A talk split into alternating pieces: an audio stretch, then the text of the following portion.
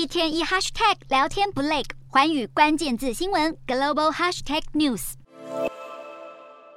围在镜头前高呼进决赛，法国球迷兴奋难耐，他们的球队即将进军世界杯冠军赛，寻求队史第三冠。而没能到现场观赛的法国球迷在深夜挤爆街头狂欢。卫冕军法国在四强赛与本届最大黑马摩洛哥争抢最后一张决赛门票。原本外界预期这场矛与盾对决双方会很难攻破门，没想到开赛五分钟，法国队就靠着二十五岁的后卫特奥侧身勾射破网。加上当家头牌姆巴佩，尽管一度被摩洛哥球员缠倒，还是在第七十九分钟摆脱防守，神传建功。法国中场二比零取胜，顺利前进决赛。至于摩洛哥吞败之后，全队在草地上五体投地，感谢到场应援的自家球迷。尽管没能闯进决赛，继续缔造惊奇，但摩洛哥还是创下四大纪录，包含他们是首支闯入世界杯准决赛的非洲队伍，连续击败欧洲强权比利时、西班牙和葡萄牙，在被外界看衰之下，爆冷以小组第一出现。本届有四场比赛零失球，让阿拉伯界非常骄傲。而接下来，摩洛哥将与克罗埃西亚争夺季军。